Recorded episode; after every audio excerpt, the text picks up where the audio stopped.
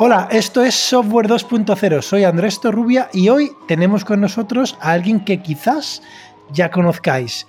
Es Carlos Santana, el autor del canal 2CSV. Hola, Carlos. Muy buenas. Bueno, eh, mucha gente te conoce, Carlos, pero alguno quizá no te conozca. Háblanos, eh, ¿qué es esto de .csv? Pues, a ver, .csv es un proyecto personal de, que lancé hace ya, pues, van a ser tres años, yo creo, eh, que es básicamente un canal de YouTube dedicado a, hablar de Machine Learning, inteligencia artificial, Deep Learning, como, como le quieran llamar, y, que surge un poquillo de, mi pasión por, este campo y de todas las cosas que yo pues, he ido aprendiendo a lo largo de, mi formación.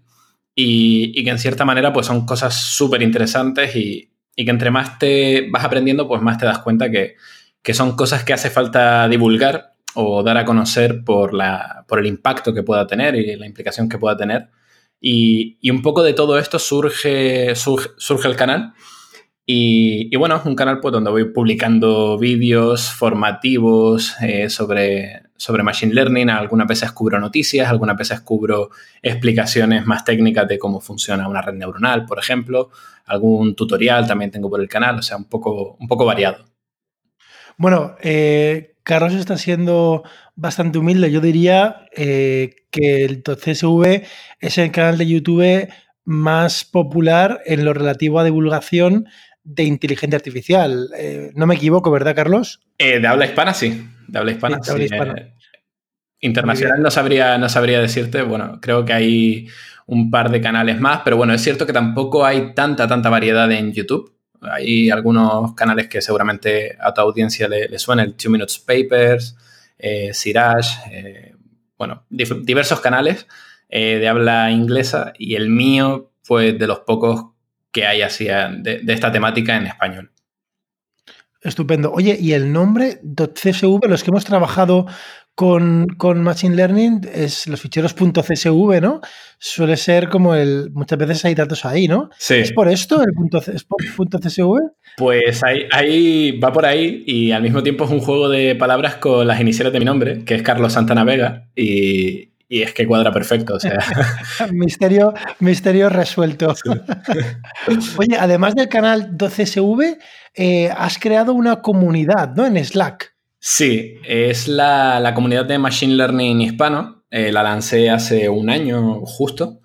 Eh, y fue un proyecto un poco que, fue impulsado desde el canal, o sea, abrí la, comunidad, lo promocioné a través de, de, uno de los vídeos que hice el año pasado y a partir de ahí he dejado que crezca como una comunidad distribuida, sin, mucha estructura más allá de, miembros que, pues, que les apasiona también el tema del Machine Learning, que estamos eh, entusiasmados por todo lo que está pasando, gente que quiere aprender, gente que sabe bastante y ponerlos a todos en un mismo lugar pues para compartir un poco el conocimiento, ¿no? Y conectar y poder hacer sinergias entre todos y, ver qué sale de ahí. Y la verdad que va funcionando bien la verdad que estoy bastante contento. Somos, estamos a punto de llegar a los 4.000 miembros eh, dentro de la comunidad. Yo no sé cuál es el límite superior de, Slack, pero espero no, no, no, corre, en Slack, ¿no? Esto es, te metes en Slack y ya te metes. Sí, Slack. Eh, no tanta gente conoce Slack como, como pensaba. Es como, bueno, es una herramienta, ¿no? Para el que no lo conozca, es una, una especie de chat online donde puedes clasificar a partir de canales, pues, diferentes tipos de conversaciones. Y, efectivamente elegimos mm, bajo consulta popular que hice en redes esta herramienta frente a otras, pero, pero bueno, por buscar alguna opción donde poder reunirnos todos y, y poder tener este espacio. Oye, y ahí dices que poca jerarquía, ¿no? Pero bueno, yo he visto que se, se, organizan espontáneamente. Has hablado antes del canal este de Two Minutes Papers, ¿no? Donde a mm. veces es un canal donde una persona coge un artículo científico que suele ser muy hostil y lo, y digamos, te lo explica, ¿no? Sí. Eh, pero en el canal habéis hecho cosas parecidas, ¿verdad? Sí, al final hemos trasladado algunas dinámicas que se suelen dar bastante en la academia, que es el seminarios, a lo mejor para hablar de papers y cosas así. Y pues, por ejemplo, hemos realizado cuatro o cinco sesiones durante el año en los que alguien se preparaba un paper eh, y el resto también se lo leía y, se explicaba, ¿no? lo hemos hecho a través del propio chat y también lo hemos hecho a través de videoconferencias y dos de las sesiones están subidas al canal de YouTube de, la comunidad. Y, es bastante interesante porque al final tiene esta componente de comunidad, ¿no? De, aprender todos en común y de eh, imponerte incluso, como estás frente a la comunidad, pues te impones unos, unos criterios de leerte el paper y entenderlo bien. Eh, y yo creo que es bastante positivo. Es mucho más interesante aprender así en conjunto con, mucha gente que también está interesada, más que hacerlo solo, ¿no? Al menos es más divertido. el, denominador común quizás no sea el país, ¿no?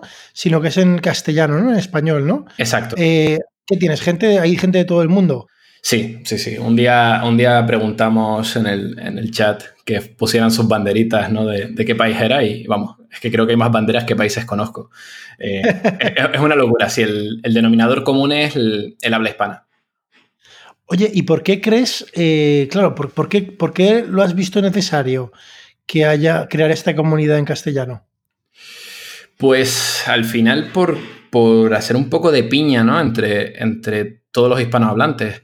Porque es que al final, o sea, todos los recursos que, se consumen de, formativos, de machine learning, ¿no? Y va un poco relacionado también con, mi canal de YouTube, eh, son contenidos que están en inglés, ¿vale? Y esto no es un problema. Eh, obviamente la ciencia, pues, se ha establecido que sea el inglés el idioma común. Y esto no es un problema, pero es cierto que tendemos a lo mejor a pensar que porque esté todo el contenido riguroso de valor en inglés, pues este es el único contenido que vale. Y a lo mejor gente que tenga esta barrera de entrada de idiomática porque no ha aprendido inglés o porque no tiene un nivel tan alto, eh, se encuentra con que a lo mejor está expulsado de, la comunidad de, para generar nuevo conocimiento y para conectar con gente. Entonces, bajo esa idea, pues dije, coño, vamos a coger a toda la gente que sea hispanohablante, vamos a ponerlos todos en un mismo sitio y vamos a poner en valor que también nosotros podemos sacar cosas de, interés, ¿no? Y que, hay gente entusiasmada que aunque no sepa inglés, también quiere colaborar y quiere contribuir a la comunidad.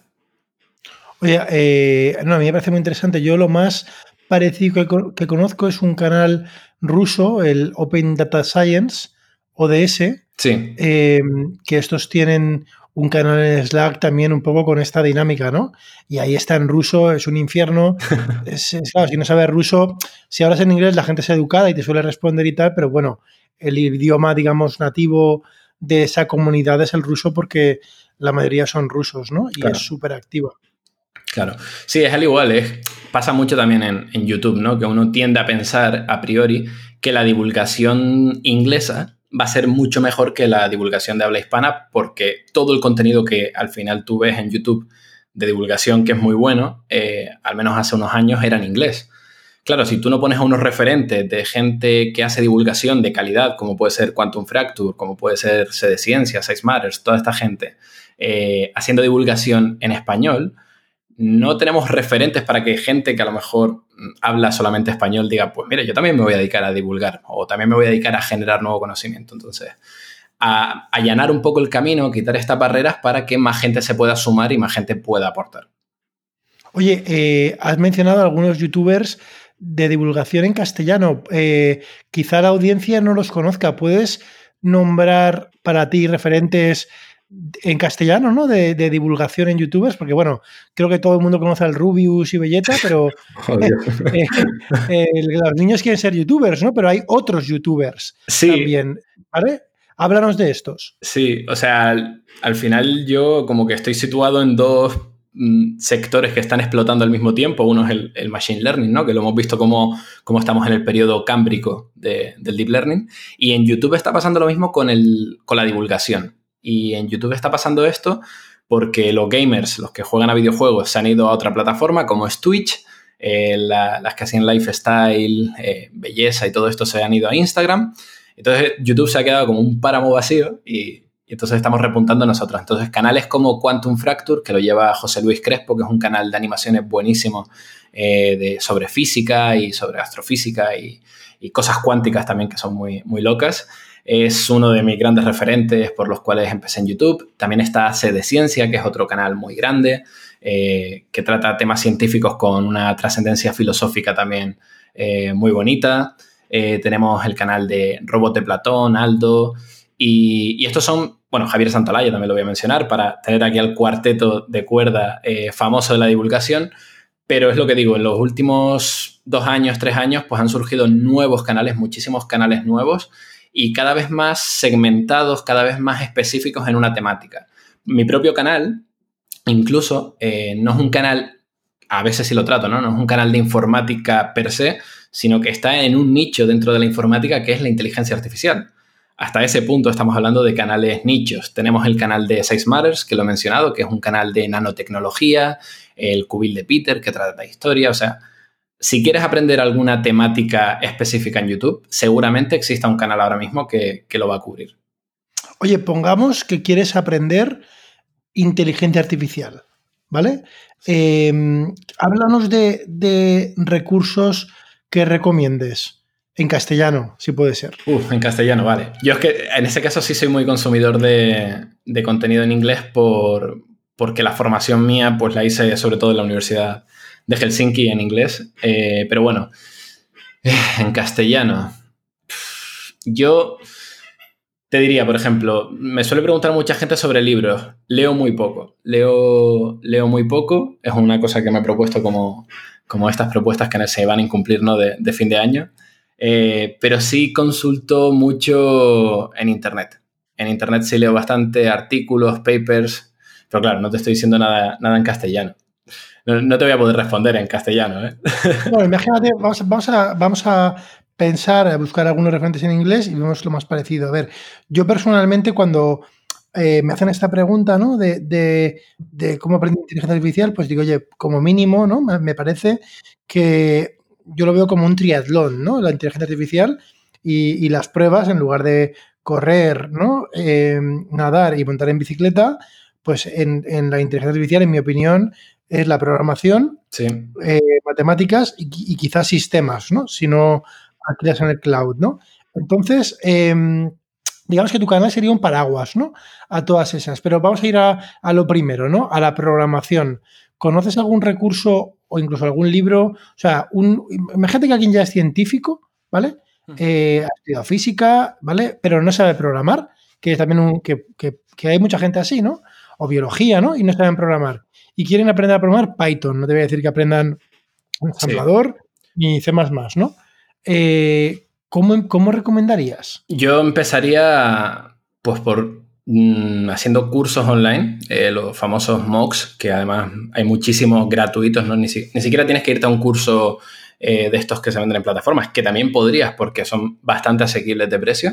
Cogería un curso que fuera, que cubriera bastante del propio lenguaje que quiero aprender y empezaría pues a ver un poco cuáles son los puntos que me va presentando. Sobre eso yo suelo ramificar bastante, o sea, cada cosa que me explican suelo abrir una pestaña nueva y empezar a buscar todo lo que me están comentando y buscar pues textos, leer en foros qué opina la gente sobre esto y eso es un poco la parte teórica. Ahora, la teoría mm, se sujeta una semana, dos semanas eh, sí, y ya está, y desaparece. Lo que hay que hacer es practicar, ¿vale? Entonces yo lo que, lo que recomendaría pues sería abrirte un Google Colab ir probando, ir ejecutando eh, tus líneas de código, ir probando, ir haciendo eh, cosas ¿Qué que... Es, ¿qué, es Google Colab? Google Colab, para el que no lo conozca, es un entorno online donde tú puedes programar en Python. Eh, no sé si soporta algún otro lenguaje actualmente, pero, pero es un entorno que Google te pone de manera gratuita, donde tú puedes aprovechar ya de muchas librerías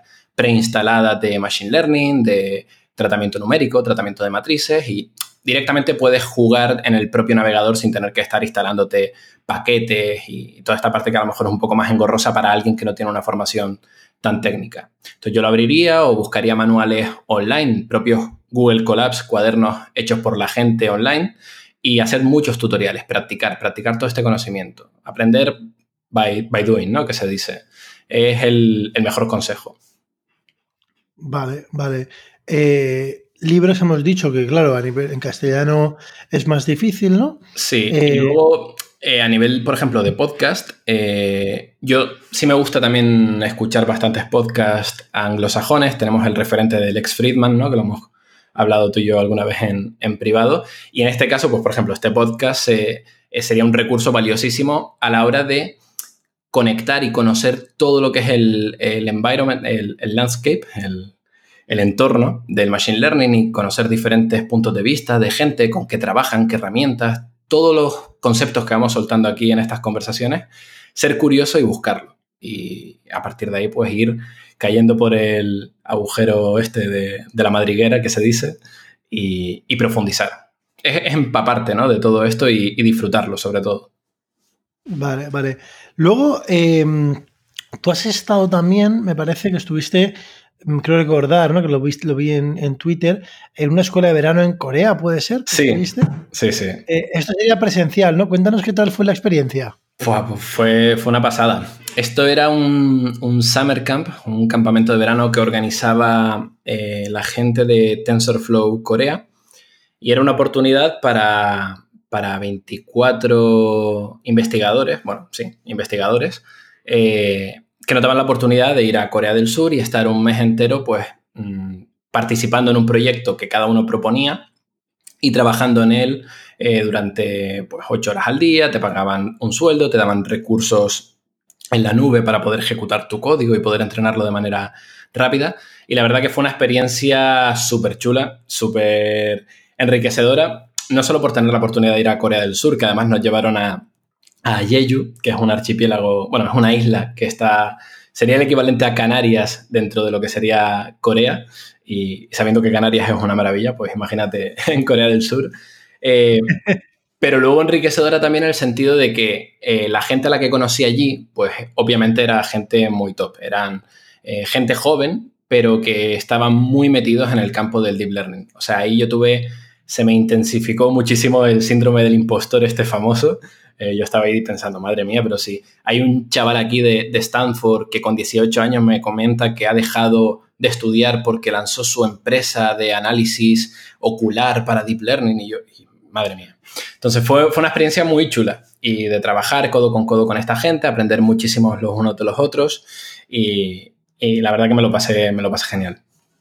Oye, en el aprender este haciendo, hace poco eh, vi que organizaste un, concurso, me parece, eh, creativo, ¿no? Donde, donde dada una, una GAN, ¿vale? Me parece que marcaste como que el requisito era utilizar una GAN, que la gente hiciera cosas usando esa GAN, ¿no? Y quien ganaba, eh, me parece que era una tarjeta gráfica. Sí, sí, sí. Esto fue... ¿Cómo surgió toda esta historia? Pues esto fue la. Eh, a ver, la, intrahistoria, donde comienza, fue que yo me contactó Nvidia y me dijo que me podían facilitar una tarjeta gráfica.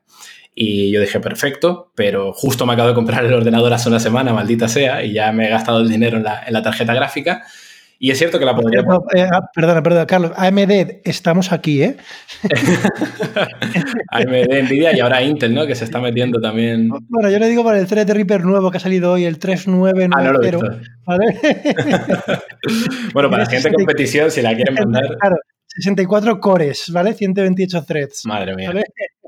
AMD, estamos aquí. pues sí, pues entonces tenía esta tarjeta y dije, vale, pues me, van a mandar una tarjeta gráfica que no voy a usar eh, en este caso. Y, entonces se me ocurrió, digo, bueno, pues lo que puedo hacer es sortearla a, mi audiencia. Pero no quiero hacer el típico sorteo de, oye, coméntame esta foto en Instagram o comenta en este vídeo y ya está, sino quiero que la gente se lo gane. Y me pareció una oportunidad súper guay para, para llevarme a mucha gente de mi audiencia que a lo mejor está escuchando todos mis vídeos, entiende todo lo que explico, va pausando todos los vídeos teóricos, pero que nunca se ha puesto a programar. Es lo que decíamos, ¿no? Aprender haciendo. Y a lo mejor forzarles con este incentivo de la tarjeta gráfica a que se metan a, programar y hagan, y hagan pruebas. Entonces yo había explicado en un vídeo todo lo que era la arquitectura de Pix2Pix, que efectivamente es una, una GAN, o sea, una eh, red convolucional generativa, condicionada y todo esto. Bueno, eh, y entonces propuse que, dada la versatilidad que te ofrece el modelo Pix2Pix, que lo puedes utilizar para muchísimas tareas diferentes, eh, que propusieran ideas, que las implementaran, dejé un mes y medio, y, sobre eso yo seleccioné un conjunto de proyectos y sobre esa selección dejé que, que la, hice un vídeo presentando todos los proyectos y que la gente pudiera votar cuál era su proyecto favorito. Fue muy guay porque se presentaron muchísimos proyectos, más de los que esperaba y más de los que pensé que podría evaluar. Eh, y, fueron todos proyectos muy buenos y mucha gente me escribió y me dijo, mira, es que me da igual la tarjeta gráfica porque realmente lo que, me, lo que me gusta de todo esto es que me he puesto a programar esto, me ha salido, me ha funcionado y ahora estoy motivadísimo. Entonces, sobre esto es muy enriquecedor para mí, muy enriquecedor para la comunidad y además el ganador, pues mira, se llevó una tarjeta gráfica que tampoco está mal. Oye, cuéntanos de esos proyectos, eh, alguno que, que te haya hecho, vamos, especial ilusión o mención especial. Pues me acuerdo mucho de, uno de los proyectos que era el de Héctor Martel, si no recuerdo mal su nombre, eh, porque Pix2Pix al final es una, bueno, una red eh, con la arquitectura Hourglass, ¿no? de reloj de arena, donde tú metes una imagen y a partir de esa imagen tú puedes condicionar y generar otra imagen. Así lo presenté en el, en vídeo teórico, así lo presenté en el tutorial y obviamente, pues muchos de los proyectos fueron en esa línea, ¿no? En, generar imágenes a partir de imágenes. Y fue muy interesante porque la propuesta de Héctor fue no trabajar con imágenes, sino trabajar con audio. Y entonces lo que hizo fue convertir eh, las ondas de audio en un espectrograma eh, y a partir de ese espectrograma generar otro espectrograma, voy a decir mal la palabra, eh, y esto lo hacía para hacer una transferencia de timbre en el sonido de unos instrumentos era muy interesante, funcionaba bien y sobre todo lo que me gustó fue ese pensamiento lateral de decir, oye, esto que está para imágenes, si yo cojo este tipo de datos y lo formateo, le doy esta interpretación nueva, podemos utilizar esta herramienta para esto y que funcionara. Fue muy interesante y la verdad que fue uno de los proyectos más eh, potentes y mejor documentados de toda la plataforma. Tal es así que incluso un contacto, un amigo que está en IBM, eh, me dijo, oye, eh, este chico mm, vale mucho, nos interesa, ¿eh? Si el chico está interesado, pues podría venir a trabajar con nosotros. Eh, oye, estupendo. Yo me acuerdo de otro que no sé si lo entendí bien, pero joder, era como uno que resolvía laberintos, ¿no? Le pasabas un laberinto sencillo, ¿no? Y como que te trazaba. Sí. Oh, ese me pareció una locura. Ese me pareció a mí también una locura. O sea, para, empezar el planteamiento de decir, ah, mira, voy a usar esta herramienta para resolver un laberinto, que es como, bueno, eh, existen algoritmos clásicos que te pueden resolver un laberinto, o sea, no tienes que, optar por eso, pero aparentemente funcionaba. Yo no sé hasta qué punto, porque tampoco tuve capacidad de meterme a mirar el código ni, ni todo como, ni, ni ver la calidad de los modelos entrenados, pero hasta qué punto podría tener overfitting, ¿no? El asunto y, estuviera memorizando las respuestas del laberinto. Pero la propuesta... Dime. Sí, no, es que me ha recordado mucho el otro día, ¿sabes? Este modelo de generación de textos, ¿no? El, el, GPT-2 este, ¿no? Eh, no sé si has visto que, solamente viendo partidas de ajedrez con los movimientos ha aprendido, entre comillas, a jugar al ajedrez. Claro. Entonces me recordó a este de decir, ostras, o sea, que aquí hay un tema un poco filosófico, ¿no? Claro. De, hasta qué punto eh, lo que podemos pensar que inicialmente es un razonamiento, eh, a lo mejor son patrones más superficiales de lo que pensamos, ¿no? Totalmente. Yo, creo que es overfitting y memorización, pero me, pareció muy interesante la propuesta. Me pasó esto también eh, justo hace dos días con el autocompletar de Google que te pone ahora en Gmail. No sé si lo conoces, que te aparece el tabulador y... Vale, pues estaba escribiendo y dije escribí algo así como en los tres próximos meses de... y puse octubre. Entonces me autocompletó noviembre y diciembre. Digo, espérate, si, si ha entendido que es octubre, noviembre y diciembre, es que ha entendido de antes que he dicho tres meses. Y por un momento tuve una epifanía ahí de, madre mía, pero qué potencia tiene esto. Y luego dije, bueno, a lo mejor ha aprendido, ha memorizado la frase entera de los tres meses, octubre, noviembre y diciembre. El otro, el otro día, hablando de esto, ¿no? Del autocompletador de Google, y tal, con temas de privacidad, pero que le ponían un tono, gracioso, era que tú imagínate que un espía, ¿no? Eh, está un espía o, pues, ¿sabes? o alguien escribe algo muy confidencial, ¿no? Entonces, si tú sabes lo que ha empezado a escribir, y Google, entre comillas, lo ha leído y ha entrenado un sistema, ¿no? Imagínate, he escondido el tesoro en ¿vale? Claro. Entonces, si te lo dice en la calle tal, en un cofre, no sé qué, dices, ostras, pues voy a ir ahí, ¿no? Porque alguien ha escondido un tesoro ahí, ¿no? Claro, yo con el de Google no, pero con, los, con el GPT-2 que hemos mencionado, con el Talk to Transformer, que es la web que te permite probarlos, yo me he visto muchas veces poniendo correos y luego password igual, a ver que autocompleta, porque como al final esto está nutrido de, corpus de textos que están en Internet, a lo mejor se ha paseado por Pastebin, que es la web esta donde está publicado todas las listas de correos y contraseñas y cosas, y a lo mejor tiene cosas aprendidas ahí que, es lo que comentas tú, ¿no? Que te puede comprometer la privacidad de, los usuarios. Es interesante. Es un poco escalofriante. Hablando de, así temas chocantes, del año, vamos, del 2019. Sí. ¿Qué, ¿Qué noticia, tú que cubres todas las noticias, estás muy al día de todo, qué es lo que más te ha impactado? Pues pues fíjate que curiosamente ahora como, como hemos pasado el año, ¿no? Pues siempre intento hacer una especie de repaso y, y, tal de noticias y tengo la sensación de que el 2019 ha sido como que estamos parando el freno un poco, ¿no? Ha sido un año más continuista comparado con, con años anteriores. Eh, o sea, se me ocurren cosas que se me han llamado mucho la atención, por ejemplo, el modelo este que sacó Nvidia que se llamaban la, el Gaugan, que era a partir de un mapa de segmentación te permitía generar una imagen y que tú puedes dibujar y que tienen incluso la demo online. Eh, yo soy muy fan de los modelos generativos y en este caso, pues esa herramienta me llamó mucho la atención. Eh, estoy pensando también un, un, tema que traté en un vídeo que era el de, el de Samsung, que hacían eh, generación de rostros, retratos vivos le llamaban, con muy pocas imágenes, hacían few shot learning y, también me pareció muy interesante. Pero más allá de eso, tampoco recuerdo una noticia que diga yo, oye, esto es disruptivo dentro del campo del deep learning, ¿no? O sea, en años anteriores, pues por ejemplo, StyleGAN, eh, teníamos StyleGAN, generación de, rostros, eh, ahora tenemos StyleGAN 2, ¿vale? 2018, eh, me acuerdo cuando hice el repaso de vídeos, pues era el año de, del Cámbrico, ¿no? De nuevo, pero en este caso del campo del Natural Language Processing, con todos los módulos preentrenados, ULMFit, BERT y toda la compañía. Este año, pues, ¿qué tenemos? Más modelos de preentrenados más grandes. Tenemos el T5 este de, Google, el Albert creo que han sacado ahora. Pero son como avances muy continuistas. No veo nada disruptivo. De momento parece que estamos... Lo más novedoso que vamos obteniendo son mm, cosas que se nutren ya de cosas de años anteriores que sí fueron disruptivos, como por ejemplo los Transformers. No sé tu opinión aquí. Bueno, yo, a ver, yo aplicaciones concretas, ¿no? Y, mira, una de ellas se basa en Transformers. Em, es esta que es, que es un poco, es bastante increíble. Eh, la de la que hace matemática simbólica. Sí. La que le, pasa, le pasas una integral. A ver, una derivada se hace con reglas, ¿no? Pero una integral, ¿sabes? Siempre, joder, te acuerdas del colegio, la universidad, joder, integrales que había que tener creatividad, ¿no? Cambios de variables, hmm. tal. A veces eran ideas felices, ¿no? Las integrales. O sea, yo, yo diría que hay creatividad en resolver qué tipo de integrales, ¿no? Y y de hecho, tú algunas integrales de estas potentes las meten en software que lleva 20 o 30 años, como el Matemática, que es un, software de cálculo bueno, simbólico y también numérico, pero tiene una parte simbólica súper potente.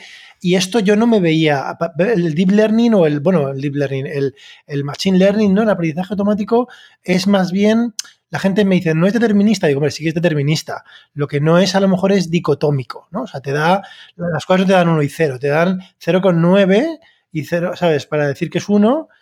Pero entonces, claro, eso no se lleva bien con, con, con imagínate, con los símbolos, ¿no? Con la, y, menos con la matemática, encima menos con la matemática simbólica. Entonces, para mí, ese, y en el fondo es una aplicación ¿eh? de Transformers, es una más, ¿no? Ahí parece que se esconden muchas cosas. ¿no? Ese para mí fue a nivel de aplicación uno. De y luego, no, claro, no es tan fácil, ¿eh? porque luego tuvieron que poner algo detrás para poder filtrar y hacer una especie de pseudo búsqueda. Y luego el otro es, eh, para mí, un campo todavía no conquistado. O sea, si, si, un poco la evolución ha sido, pues mira, el, desde el 2012 en adelante ha sido imagen, eh, 2018 eh, NLP, ¿no? Y, un campo que todavía se resiste y a nivel comercial casi yo no conozco prácticamente a nadie que lo esté aplicando de manera el Reformers Learning, ¿no? El aprendizaje por refuerzo. Y entonces, em, aquí, claro, sabes que la dificultad es que, los que hay que necesitas un simulador, ¿no? Claro. Y, para temas complicados, eh, eh, digamos, entonces, en, en problemas cuyo, cuyo desarrollo se sigue ocurriendo en un simulador, como son los juegos, que tienen reglas sencillas, el ajedrez, el Go, aunque hay muchas posibilidades, pero las reglas, la forma de evaluar es sencilla, entonces ahí funciona bastante bien, ¿no? Pero en la realidad, con los robots, estos de Boston Dynamics, pues nada de esto va con Deep Learning, ¿no? Entonces, para mí, el hecho este de la mano del cubo de Rubik, que, han conseguido transferir, no, no bien del todo, ¿eh? O sea, solamente hace un 20%, pero que por primera vez que yo sepa hayan conseguido transferir em, aprendizaje eh, con refuerzo en robot de un simulador a la realidad, Oye, eso es, una, eso es como, bueno, el principio, o sea, está todavía lejos de ubicuo, pero oye, es un avance. Claro, pero bueno, de nuevo, también el trabajo este de OpenAI vuelve a ser una cosa eh, continuista de una cosa que ya habían sacado en 2018, bueno, como todo, ¿no? Al final la ciencia avanza de esta manera, pero eh, que era el cubo de OpenAI, que pues, tú podías decirle, oye, ponme la cara a P, entonces te giraba el cubo. Que no es tampoco nada nuevo que yo diga, wow, esto, por ejemplo, cuando yo vi GPT-2 en, en 2018, dije, ostras, aquí hay un salto cualitativo de lo que teníamos antes. Y este año me ha faltado una componente de, wow. No sé si es que ya a lo mejor entre más eh, te vas nutriendo de todo esto y, te acostumbras a, todo lo que se está experimentando, pues te sorprendes menos. Pero, pero me falta un poco de, novedad. Un poco también es pedirle épica, ¿no? A, un campo que no debería tenerla, pero como que apetece. Yo, voy a formular una y si hay algún investigador que me estoy yendo, creo que es un tema que, bueno, hay gente trabajando ya y de hecho hay alguna pequeña implementación, que si tú analizas simplemente por el tipo de entrada y salida de datos las redes, ¿no? Eh, a ver, el deep learning en comparación con el aprendizaje automático convencional, digamos, más bien tabular, ¿no? Mm. Que, que hay, pues hombre, el deep learning pues le puedes meter matrices que pueden ser imágenes, le puedes meter secuencias que pueden ser textos o audio, ¿vale? Pero luego hay determinados tipos de datos que no está tan, digamos, maduro, ¿no? Le puedes meter, por ejemplo, conjuntos, ¿no? Que son secuencias cuyo orden no importa, ¿vale? El transformer, digamos, a nivel básico, eh, si le quitas una cosa, lo que realmente trabaja es con conjuntos, no con secuencias. Hay que hacer un truco para convertirlo en secuencias, que todos los transformers lo hacen, pero en el fondo funciona con secuencias. Eh, pero, por ejemplo, eh, casi no hay modelos, que yo conozco solamente hay uno, cuyas salidas son secuencias. Perdón, son no secuencias, son conjuntos, ¿no? Y muchos problemas de la realidad, en realidad las salidas son conjuntos. ¿Vale? Imagínate el clásico problema de detección de fotos con coches, que estamos acostumbrados a ver un montón de cajas, ¿vale? Internamente eso es una marranería, como está hecho. Entonces, eso es a nivel un poco metafísico, ¿no? Y hay lo mismo con grafos, ¿no? Se puede meter un grafo a una red, pero no hay demasiadas redes que saquen grafos con la potencia del transformer, ¿no? Por ejemplo. Respecto a esto, creo que vi una charla, pero claro, mm, habría que. Mm, no, la vi con la profundidad necesaria para entenderlo todo, pero era de, este año de New Rips 19 de Joshua Benjo. Y hablaba un poco de, cómo el Deep Learning tiene que avanzar efectivamente a, un nuevo nivel, ¿no? creo que le llamaba Deep Learning System, 2 o algo así. Y, mencionaba esto, eh, la necesidad de hablar de conjuntos, justamente. Y lo mezclaba con Transformers. Sí, este, vamos, este es un. Esta charla eh, es muy súper recomendable. Está en, una web, luego cuando lo tuitee lo pondré. Y de hecho, eh, él se refiere a, esto de sistema 1 y sistema 2, y que a su vez eh, lo coge de un libro de unos, bueno, de un ganador del premio Nobel. Lo tengo aquí, me lo compré ayer. Sí, ¿no? Pensar rápido, pensar despacio. Sí, pues mira, tienes un libro en castellano, ¿no? Para... sí, sí, además me lo compré con lo que te he dicho, con la premisa de leer más este año.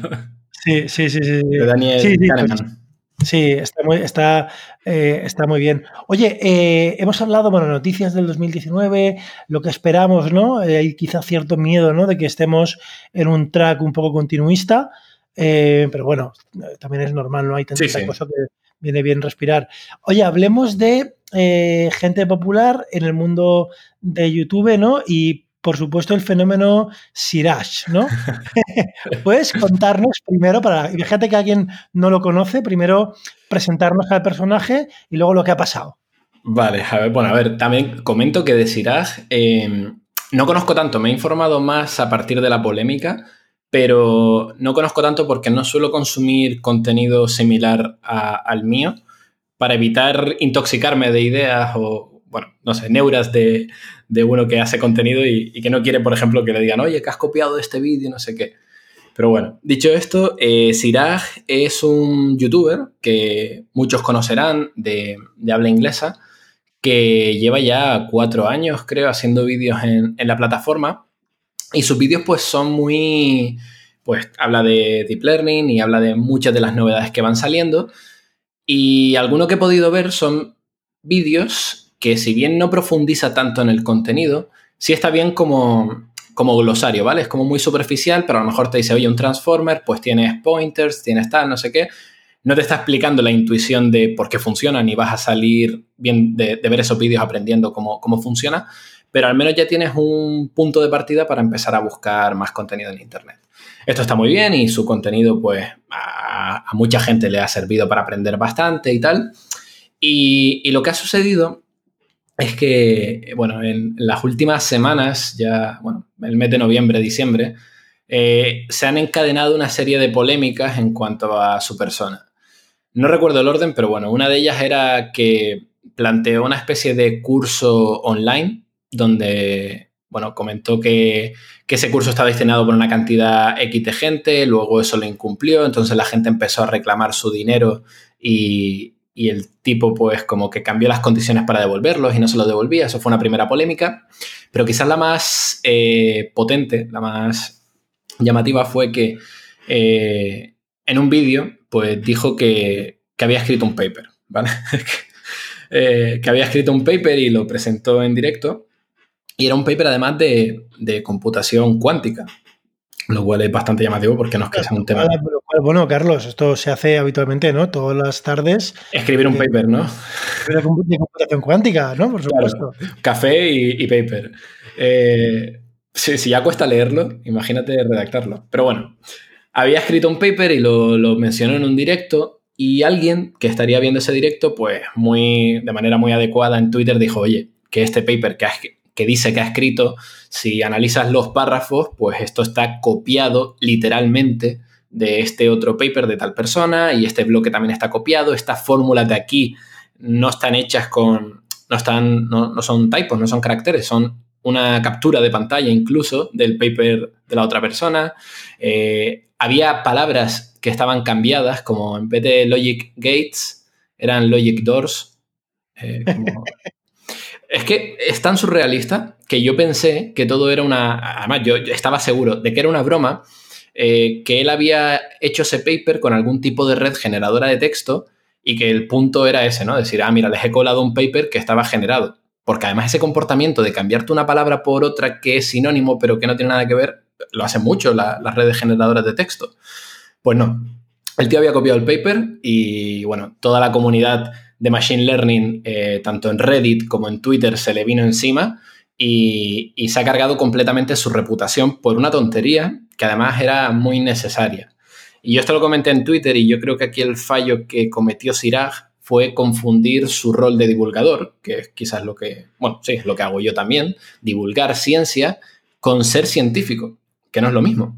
Un científico genera nuevo conocimiento, genera papers, genera artículos, experimenta, prueba cosas, y un divulgador científico toma este conocimiento nuevo y lo baja, lo aterriza para el público ya. Pero no significa que yo ahora por ser divulgador científico tenga también que demostrar que sé escribir bien un paper. Mm, no tiene sentido. Bueno, y el tío entonces pues se ha cargado completamente su reputación, su canal ahora mismo tiene, eh, acumula dislikes en cada vídeo, tuvo que salir pidiendo perdón, bueno, ha sido una polémica bastante, bastante grande. Además porque yo, por ejemplo, mi canal al final, por ser de habla hispana, pues me conoce mucha gente del sector del Machine Learning de habla hispana que obviamente no está tan maduro ni, está tan desarrollado como el anglosajón.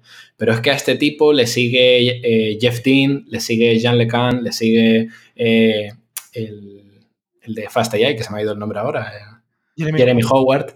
le sigue toda esta gente y toda esta gente ha visto que este tío ha copiado un paper y ahora mismo este tío tiene tanto el camino de divulgación como el camino académico destruido.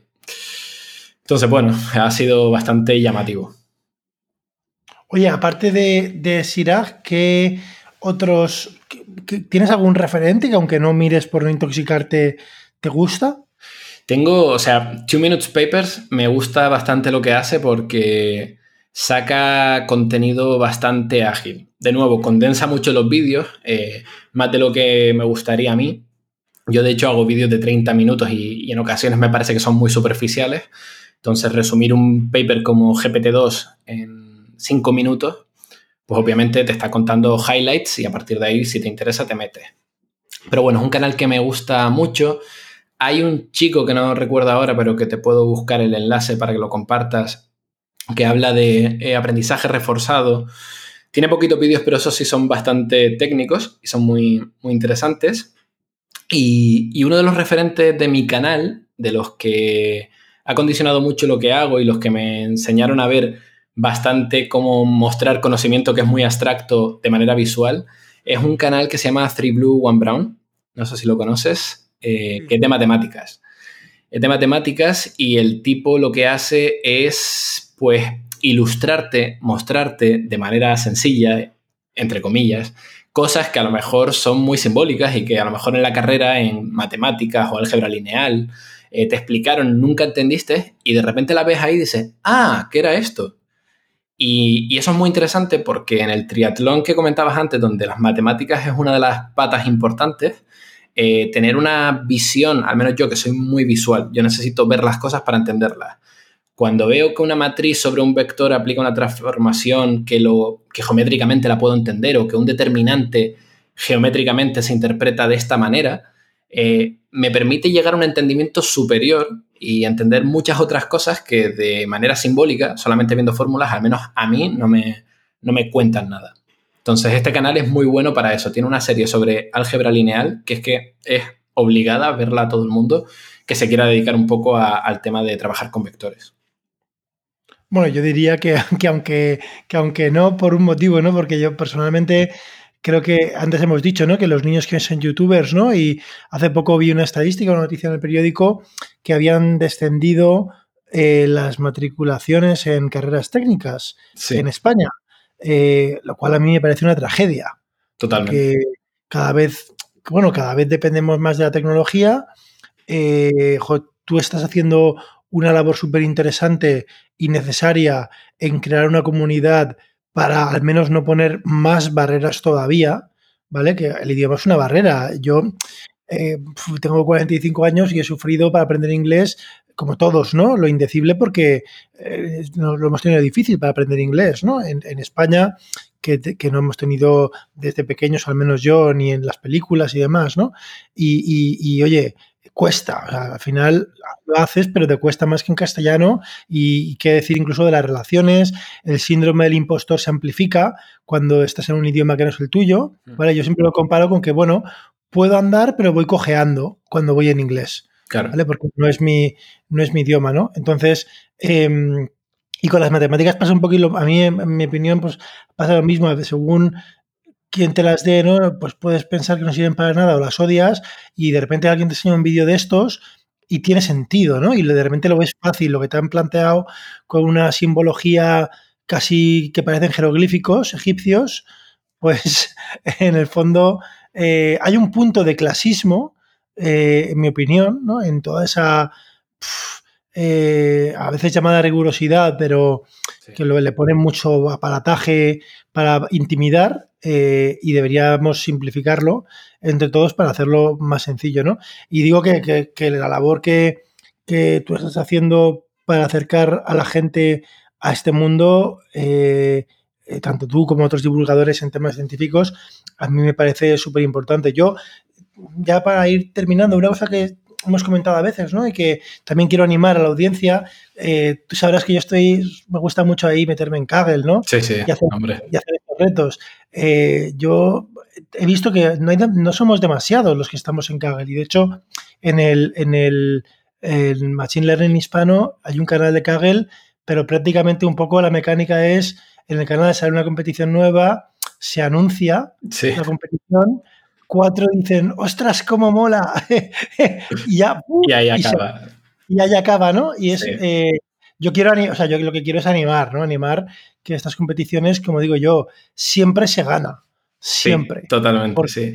Porque aprendes, eh, aunque te pegues la torta, luego no es lo mismo leer las soluciones de los ganadores cuando tú te has pegado con la torta que si es una cosa un poco ajena, ¿no? Que has visto por ahí, ah, mira, han resuelto este problema. Sí, no, no, no. Si tú lo has interiorizado. Y luego hay un tema muy, muy chulo de las competiciones y es que tienen un principio y un final, ¿vale? O sea, pase lo que pase, tal día terminan, con lo cual, como mucho, pues eso es un mes. Claro. Un mes y medio y ahí, ¡pum! Borrón y cuenta nueva, ¿no? Tú que has estado cerca del mundo em, de doctorado y tal, ¿no? Hay un riesgo, ¿no? De los doctorados estos. Sí.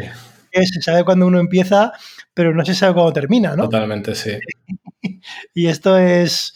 esto es. O sea, al final, de, del, lo comentábamos antes del aprender haciendo, yo creo que uno de los valores más importantes que se tiene que poner uno es acabar las cosas. Si te decides meterte en algo, intentar cerrarlo. Si haces un mini proyecto o te metes en Kaggle, intentar llegar a un resultado y al menos colocarte en el, en el ranking. Eh, porque si no, pues pecas de eso, ¿no? De dejar cosas abiertas y luego los conviertes en lastres también mentales que agudizan el síndrome del impostor y todo esto. Respecto a Kaggle, eh, efectivamente, yo reconozco que recomiendo muchísimo Kaggle y apenas le he podido dar toda la, la caña que me apetece por falta de tiempo, porque porque al final el canal de YouTube pues me consume muchísimas horas, la comunidad Machine Learning hispano en cierta manera intentar dinamizarla también me lleva tiempo, pero me encantaría meterme en Kaggle y me encantaría que ese fuera uno de los ejes centrales dentro de, la comunidad de Machine Learning hispano.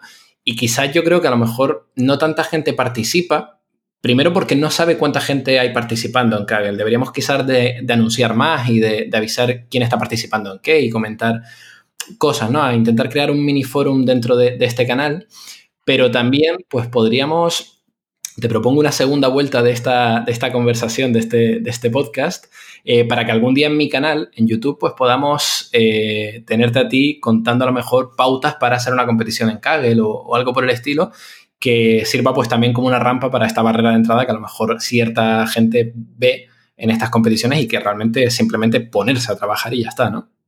Vale, sí, no, yo encantado. Ahí, eh, sí, sí, simplemente hay que ser cuidadosos con cuál que elegimos, ¿vale? Porque hay, claro, hay competiciones, como digo yo, que aunque no ganes porque es muy tal, pero los resultados son buenos, ¿no? Y son más fáciles de abarcar. Y luego hay otras que son, ya a lo mejor es que no son muy complicadas, pero simplemente los datasets pues son gigantescos, ¿no? Yo, por ejemplo, eh, estoy ahora con un, con un amigo en la de esta de deepfakes, esta que hay, que es gigantesca, ¿vale? Esta es gigantesca, esta ocupa el dataset 400 gigas, pero son vídeos, con lo cual, si los descomprimes y tal, buah, eso ya ni cabe en ningún sitio, ¿no? Claro. Entonces, eh, conceptualmente las arquitecturas son muy sencillas y este es más un problema de ingeniería que un problema, digamos, de creatividad o de enfoque, ¿no?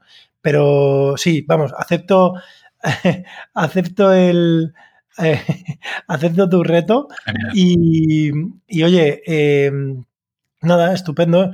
Yo te quería comentar em, la última cosa, hemos hablado de, tú has comentado ¿no? que una cosa más importante es cerrar los temas.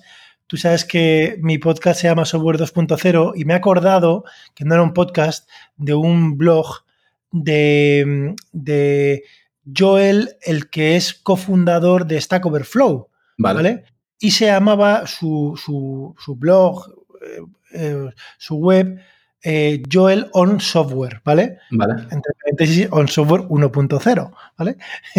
y, tenía un post que es brutal para mí, uno de los posts que más me ha impactado, que, era como cómo contratar a gente, ¿vale? A gente técnica, ¿no? A programadores, a ingenieros, ¿no? Y el post se llamaba Smart and Get Things Done. ¿Vale? Él buscaba dos atributos, ¿no? Entonces decía que había mucha gente muy lista, smart, ¿vale? Por ahí y tal, pero que para trabajar en un sitio, el get things done, ¿vale? El terminar, ¿vale? El cerrar. Que valoraba mucho cuando te hacen la típica entrevista de trabajo que te ponen una pizarra y había gente que divagaba y tal, y a lo mejor era súper creativo y no sé qué, pero oye, eh, la persona sabía que tenía una hora eh, y tal, y no tuvo en cuenta eso para cerrar, y aunque la solución no fuera perfecta, pero para terminar, ¿no? Algo, ¿no? Y me he acordado eso que has dicho, ¿no? Y esto en las competiciones también es fundamental, ¿no? Ya no es tanto tu creatividad como tu gestión del tiempo para entregar, porque al final tienes que entregar. Totalmente, sí. Sí, y porque al final esa materialización, ese output que generes de, de, haber hecho algo y tenerlo hecho, pues ya sea un vídeo en YouTube, ya sea un código documentado en GitHub o, o una competición en Kaggle donde posiciones bien en el ranking, eh, eso te va a servir como trampolín para que la siguiente cosa que hagas mires atrás y digas, a ver qué tengo hecho, ah, mira, tengo esto, pude hacer esto hace un año, así que ahora a lo mejor puedo llegar más alto. eso a nivel, yo creo que es psicológico de, de motivación intrínseca, es súper, súper potente. Oye, Carlos, estupendo. Última pregunta. ¿Qué vídeo de los de tu canal es del que estás más orgulloso? Uh, eh, pues no sabría decirte, te, voy a decir una serie de vídeos que es el de, el de la red neuronal, que es el donde explico el funcionamiento de, de una red neuronal. Son tres partes, cuatro si, si, incluimos toda la parte de formulación matemática de backpropagation. Pero me parece uno de los vídeos más interesantes porque le dediqué mucho tiempo a explicar una cosa que yo en ese momento recordaba cómo la había aprendido y dónde tenía las limitaciones, cómo me había costado eh, aprenderlo y, puse muchísimo esfuerzo en, que todo el aprendizaje de cómo funciona eh, pues estuviera plasmado en esos vídeos para que la gente pudiera entenderlo y tener una intuición eh, mejor de, lo que, de los recursos que habían online. A día de hoy creo que es uno de los mejores, de las mejores explicaciones que, me he podido encontrar en internet de, cómo funciona, al menos a nivel intuitivo, y la verdad que estoy muy orgulloso. Sí, no, yo estoy de acuerdo. Ese es el vídeo donde además explicas el gradiente y la retropropagación, ¿no? Que, es parte, ¿no? No sé si ese, la retropropagación es el segundo o el tercero, mm. pero efectivamente es súper recomendable. Los que no lo hayáis visto, ya estáis eh, en el canal CSV viendo el vídeo. Carlos, un placer. Nada, muchas gracias a ti por invitarme. Esta semana empieza en Alicante el máster de inteligencia artificial, así que no tengo tiempo de hacer ninguna parida. Cambio y corto.